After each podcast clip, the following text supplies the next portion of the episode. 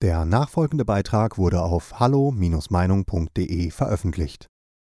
Deutschland, was willst du? Verbrennerauto oder Elektroauto? Und wie wichtig ist dir, Bürger, die Freiheit der Person? Ein Gastbeitrag von Helmut Krezal, Polizeihauptkommissar im Ruhestand. Seit längerer Zeit wird in den Landtagen der Bundesländer und im Bundestag heftig über das Thema Auto mit Verbrennermotor und Auto mit Elektromotor gestritten. Da besteht bei einer großen Anzahl von Frauen und Männern, die in diese Parlamente gewählt wurden, der politische Wunsch, das Auto mit Verbrennermotor vollständig abzuschaffen und nur noch Autos mit Elektromotor zuzulassen. Ihre Begründung hierzu ist der Klimawandel. Aber nicht alle Personen, die in diese Parlamente gewählt wurden, sagen hierzu Ja, und die meisten dieser Personen gehören zur Partei AfD. Wobei diese Partei nicht Nein zum Auto mit Elektromotor sagt, sondern die Frauen und Männer der AfD wollen an einem sozialwirtschaftlichen Prinzip festhalten. Dieses Prinzip bedeutet, dass der Bürger sich als Käufer frei entscheiden kann, ob er sich ein Benziner, Diesel, Elektro- oder Hybridauto kaufen möchte. Der Markt solle dies regeln und Politik und Gesellschaft müssen offen sein für entsprechende Forschungen. Stark wird die AfD vom politischen Gegner und von entsprechenden öffentlich-rechtlichen Medien für ihre Haltung kritisiert. Besonders für ihre Einstellung und für die Aussage, dass das Aufgeben vom Verbrennerauto zur Klimarettung letztendlich ein Opfer sei, welches religiöse Züge habe und dass ein solches Opfer auch einen großen wirtschaftlichen Schaden für Deutschland bedeutet. Soweit man in die Menschheitsgeschichte zurückschauen kann, gab es Erfindungen durch einzelne Menschen, aber auch von Gruppen, die der Menschheit einen Fortschritt brachten, aber nicht alle dieser Erfindungen waren positiv für die Menschheit. Und manche positive Erfindungen wiederum wurden missbraucht und hatten schreckliche Folgen für die Menschen und die Natur. Eine der wichtigsten Erfindungen war das Rad. Wer das Rad erfunden hat, lässt sich nicht genau sagen, da gibt es unterschiedliche Ansichten aus der Wissenschaft, aber einig ist man sich über die Zeit, wann das Rad in den menschlichen Gebrauch kam. Dies war etwa 3500 bis 4000 Jahre vor Christus. Die Erfindung des Rades hatte jedoch kein Vorbild aus der Natur, so wie dies oft bei anderen Erfindungen der Fall war. Aber das Rad alleine hätte nicht die Bedeutung bekommen, wenn man nicht auf die Idee gekommen wäre, einen Holzrundbalken, den man heute Achse nennt, zwischen zwei Räder zu stecken. Hatten die Menschen auf Schlitten und Stangenschleifer Lasten transportiert, konnte man nun auf Rädern, die verbunden waren mit einer Achse, Lasten auf ganz andere Weise transportieren. Aber nicht nur Gegenstände konnte man transportieren, sondern auf diesen Fuhrwerken war es möglich, mehrere Menschen von Ort A zum Ort B zu bringen. Aus diesen Fuhrwerken entwickelten sich nach und nach Transportfahrzeuge, die man später unter anderem auch Kutschen nannte. Die Erfindung des Rades und dann die Räder mit einer Achse zu verbinden, war für die Menschen bei mancher Arbeit eine Erleichterung. Des Weiteren brachte das Fuhrwerk mit dem Namen Wagen auch den Vorteil, Entfernungen schneller zu überwinden, als dies zu Fuß der Fall war, und dies oft auch mit einer Gruppe von Menschen. Karl Dreis, geboren in Karlsruhe, war ein badischer Tüftler und Erfinder, dem es im Jahr 1817 gelang, ein Gestell zu entwickeln, das er an zwei Holzräder montierte. Er gab dieser technischen Erfindung den Namen Laufrad. Lenker und Sitz waren vorhanden und man stieß sich mit beiden Füßen vom Boden ab, so wie man heute noch für kleine Kinderlaufräder herstellt.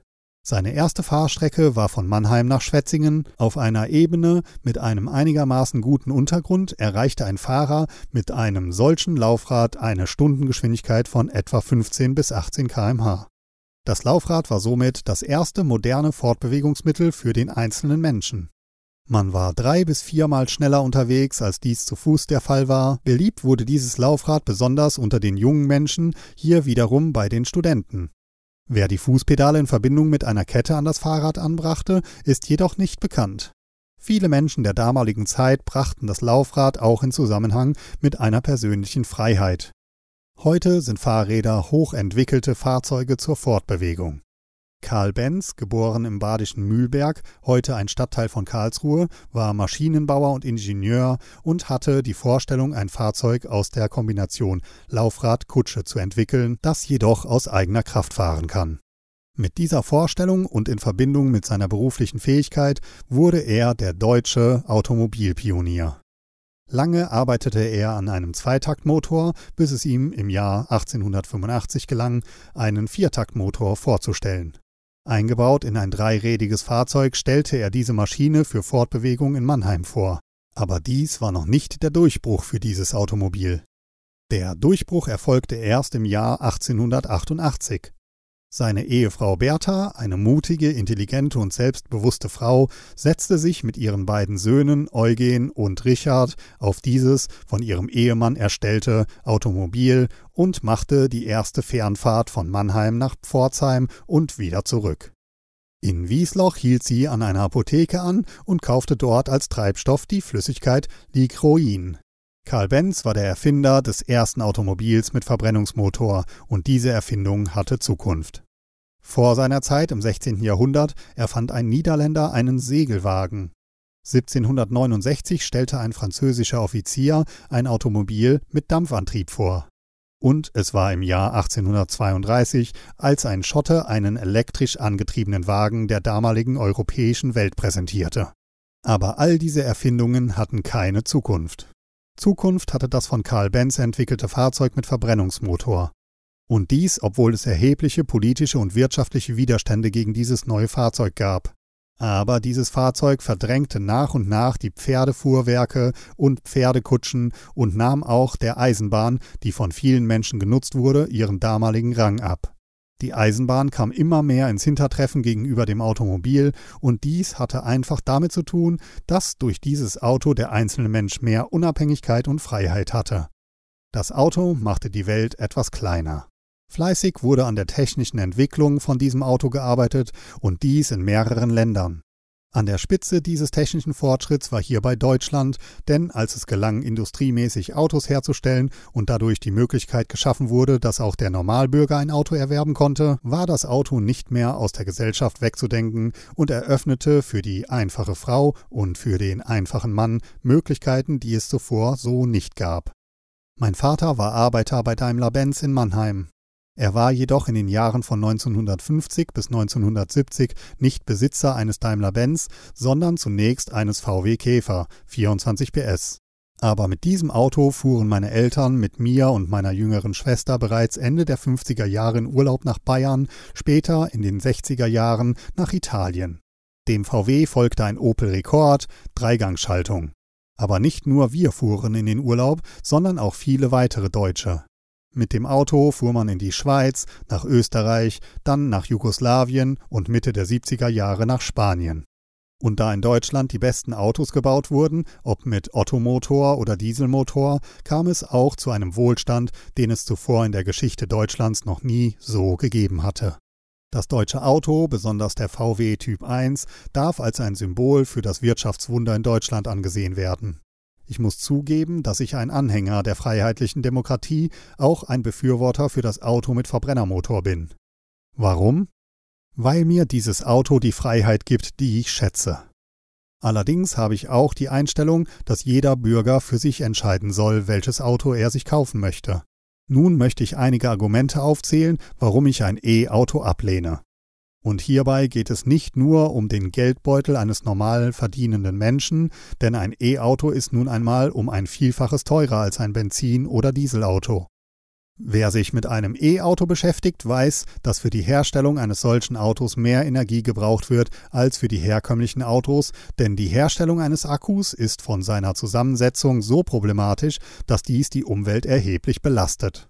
Metalle wie Kupfer, Kobalt und das Erdmetall Neodym werden zu unmenschlichen Arbeitsbedingungen gewonnen. Abbaugebiete für diese Metalle sind hier China und der Kongo. Gerade im Kongo findet man unter den Arbeitern sehr viele Kinder. Im Zusammenhang mit dem Abbau dieser Metalle kann man sofort die Menschenrechtsverletzungen feststellen und hinzu kommen dann noch Umweltzerstörungen wie Verunreinigung der Böden, Entwaldung und Verschmutzung von Flüssen. Weiter geschehen bei der zumeist ungesicherten Arbeit immer wieder Arbeitsunfälle, die zu Körperschädigungen oder sogar zum Tode von Menschen führen. Eine Batterie von einem E-Auto ist voll mit giftigen Chemikalien und die Entsorgung dieser Batterie ist bis heute nicht gelöst. Für die Gewinnung eines Leichtmetalls aus Bauxiterz werden riesige Mengen von Energie gebraucht und der Lithiumabbau für E-Autos raubt Dörfern in Chile das Wasser. In der Atacama-Wüste wird aus einer bestimmten Tiefe Salzwasser hochgepumpt, denn die dortige Sohle enthält Lithiumcarbonat und dies ist ein Rohstoff für die Batterien. Fast niemand spricht in Europa über die dortige Zerstörung der Flora und Fauna, dabei wird den Ureinwohnern letztendlich die Lebensexistenz genommen. All das, was ich bis jetzt mitgeteilt habe, ist ja nicht von mir erfunden, sondern entspricht der Realität im Zusammenhang mit dem heutigen E-Auto. Diese Informationen sind aus den Berichten und Dokumentationen über das E-Auto zu entnehmen und sind für den interessierten Menschen zugänglich. Ich jedenfalls bin aus all diesen Gründen kein Freund von E-Autos und frage mich auch, wie Befürworter des E-Autos mit ihrem Gewissen klarkommen, wenn ein solches Auto außerhalb von Europa Natur und Umwelt zerstört und auch Menschen zu Schaden kommen. Heutige E-Auto-Hersteller geben für die Reichweiten solcher Autos Fahrstrecken zwischen 400 bis 550 Kilometer an, doch durchgeführte Überprüfungen ergaben, dass dies nicht so zutrifft und bei einem entsprechenden Wetter wird die Reichweite sogar bis 40 Prozent weniger. Wer sich ein E-Auto kaufen möchte, der möge es sich kaufen. Aber meine Mentalität sagt Ja zum Verbrenner, denn er bedeutet für mich ein Stück Freiheit, die mir das E-Auto so nicht geben kann. Des Weiteren sehe ich im E-Auto kein sauberes Fahrzeug, sondern ein unsauberes Fahrzeug, da mir seine Herstellung bewusst ist. Bei diesem Beitrag handelt es sich um die Meinung des Verfassers. Hallo Meinung ist überparteilich und lässt einen offenen Austausch unterschiedlichster Meinungen aus dem breiten demokratischen Spektrum zu. Die Beiträge unserer Leser sind eine Meinung bei Hallo Meinung und geben nicht generell die Meinung von Peter Weber und Hallo Meinung wieder. Liebe Zuhörer, ohne Sie wäre unsere Arbeit nicht möglich. Alle Informationen zu unserer Kontoverbindung finden Sie im Begleittext. Herzlichen Dank für Ihre Unterstützung. Weitere Beiträge von Peter Weber und Hallo Meinung finden Sie in den sozialen Medien wie zum Beispiel YouTube und Facebook. Wir freuen uns auf Ihren Besuch.